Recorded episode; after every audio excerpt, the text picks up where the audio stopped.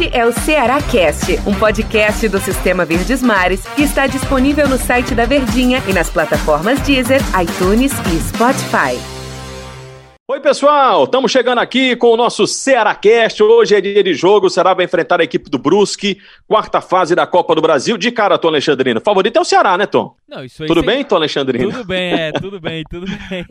Não, sem dúvida, o Ceará ele é favorito por ser um adversário de primeira divisão, por ter o melhor elenco, por tudo aquilo que a gente sempre pontua num pré-jogo. Mas claro que isso não é credenciamento para já garantir a vitória, até porque a gente está falando de Copa do Brasil, né?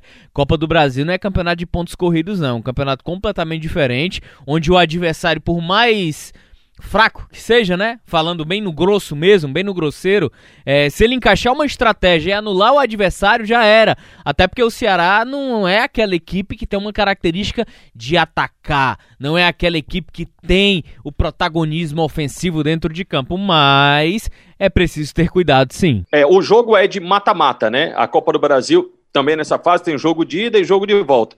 Por essa situação, o Tom não concorda muito comigo, não, acho que eu já estou sabendo disso. Ei. Mas por essa situação, se eu sou o Guto Ferreira, Tom, eu aproveito, já que no final de semana vai enfrentar o Bragantino fora de casa, que é uma ótima oportunidade de você também pontuar, pontuar quando eu falo é vitória contra o Bragantino. Não estou dizendo que é fácil, mas estou dizendo que é uma oportunidade muito boa para o time do Ceará de ter essa pontuação, de ter essa vitória e subir um pouquinho mais, ou subir mais na tabela de classificação.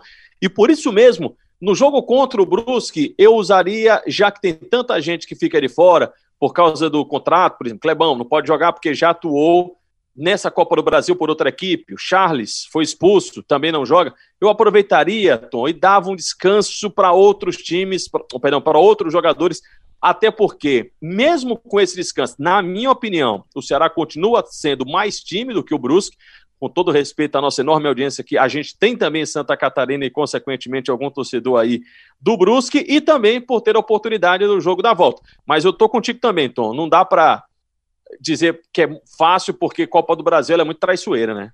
Antero, é uma situação muito delicada, né? Imagina só, o Brusque ele engata um ferrolho na partida de ida, é, porque acredito que é dessa forma que o Brusque deva se comportar dentro de campo, de esperar mais o Ceará, e a gente sabe que o Ceará não é uma equipe que consegue domar, pelo menos nesse primeiro tempo, nesse primeiro momento, perdão, consegue domar o adversário com a posse de bola.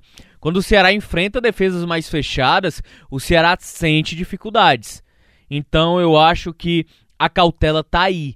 Porque por mais que o Ceará seja mais time no papel, coletivo, tecnicamente, a gente sabe que acaba equilibrando duas equipes dentro de campo é a estratégia. E uma equipe como o Brusque, ela, se ela conseguir colocar uma proposta defensiva, ela vai anular as jogadas do Ceará o Ceará vai ter dificuldade em penetrar na defesa do adversário, vai ter dificuldade em criar pelo meio, vai ter dificuldade em furar os lados do adversário. O Brusque não vai ser uma equipe que vai jogar para o ataque como o Ceará está acostumado a jogar contra Bahia, contra Fortaleza, contra Flamengo, contra Atlético Mineiro. Olha que ironia, né? A gente está falando de um adversário mais frágil, tecnicamente, mas ao mesmo tempo a gente está tendo a cautela e o cuidado em dizer que não é uma equipe como o Flamengo, como o Atlético Mineiro. Olha só que loucura! Como uma estratégia para uma partida só, ela pode equilibrar. Então, se de repente o Brusque acha um gol, pode ter certeza que a dificuldade do Ceará em reverter o placar, em buscar algo mais diferente dentro do jogo, vai ser ainda maior. Até pelo fato de não contar com o Kleber. O fato de o Ceará ter um centroavante fixo que prende o adversário, a dupla adversária, os dois zagueiros lá na frente, que consegue fazer aquela marcação alta, isso vai pesar demais no jogo. Prevejo dificuldade. Independente da equipe que vá colocar o Guto Ferreira, prevejo dificuldade que o Ceará deva encontrar dentro de campo, principalmente para furar o bloqueio do adversário. E se quiser poupar, priorizar, eu acho que é um risco que o Ceará corre desnecessário, a não ser que o departamento de fisiologia diga não dá para colocar o Sobral porque ele pode se lesionar. Só nesse aspecto, mas se os caras tiverem condição de jogo, eu não vejo de verdade, Antero, o torcedor, motivo para você querer poupar. não tem um Kleber, e aí você diz que o Ceará pede esse jogador mais da referência dentro da área. Seria um bom jogo desse pro Bergson, não, Tom Alexandrino? Eu, sinceramente, torcedor vai me matar. Eu prefiro o Bergson a o Rafael Sobes. Rapaz, eu quando fiz essa pergunta, eu já, já fiquei pensando assim, rapaz, o torcedor que tá ouvindo a gente aqui, o cara vai querer me matar.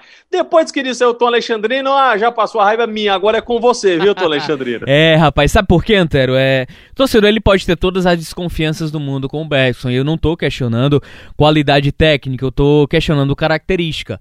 Como o Ceará vai ser uma equipe que vai ter a bola, que tem, a, a, tem, tem aquela busca pelo ataque, ele precisa de um centroavante prendendo os zagueiros adversários. Porque se o Ceará tiver que colocar o Rafael Sobis, ele vai sentir ainda mais dificuldades para criar jogadas. Por quê? Rafael Sobis não é um centroavante por característica, não é um centroavante fixo, é um cara que sai da área, é um cara que vem buscar o jogo. Ou seja, você não vai ter esse elemento surpresa prendendo os zagueiros adversários.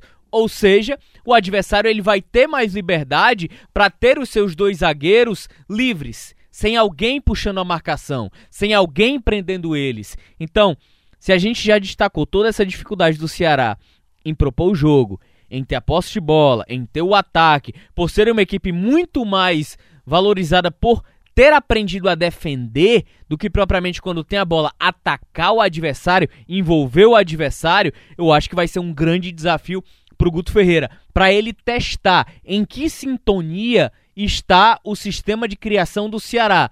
Se já está evoluindo ou ainda é aquela mesma equipe que quando pega defesas fechadas não consegue penetrar. E um dos grandes exemplos que eu tenho nisso aqui é o jogo contra o Vasco. O Vasco veio para enfrentar o Ceará só para se defender.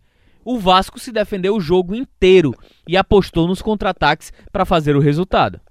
Ô Tom, o time do Ceará tem seis ausências. Eu, não, eu nem considero seis desfalques, porque o Jacaré, muito pouco utilizado. O Alisson, lateral, também é muito pouco utilizado. O Ceará não vai ter Klaus e Fabinho, e aí é a situação clínica, os, os dois jogadores não têm condições de atuar. Não terá o Charles expulso, né? Foi expulso lá contra o Vitória, naquele jogo maluco. E por questão de contrato, porque esses atletas já atuaram por outras equipes, o Kleber, que já atuou pelo Barbalha, o Alisson, que atuou pelo time do Oeste, e o Jacaré, que jogou pela equipe do Calcaia. Então são seis ausências do time do Guto Ferreira para enfrentar um Brusque, que não foi campeão estadual neste final de semana, né? Perdeu para Chapecoense no campeonato catarinense, mas está muito bem na Série C do Campeonato Brasileiro. E tem até um dado curioso: o Brusque eliminou já o Guto Ferreira, né, Tom Alexandrino? Isso, exatamente. Naquele jogo de mata, né? Jogo contra o esporte, o Brusque acabou vencendo por 2 a 1 o esporte no mesmo conceito de jogo de um esporte que sai pro ataque, de uma equipe que defendeu. Curiosamente, Antero, na época eu assisti o jogo. Curiosamente, olha que loucura. E aí o Brusque ele só se defendeu.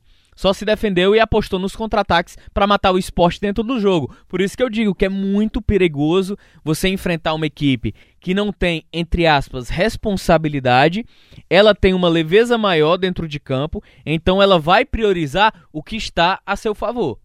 Se ela observa, poxa, nossa equipe é mais frágil, é uma equipe de terceira divisão, enfrentando uma equipe de muita, muito mais qualidade de primeira. Então eu tenho que me retrancar.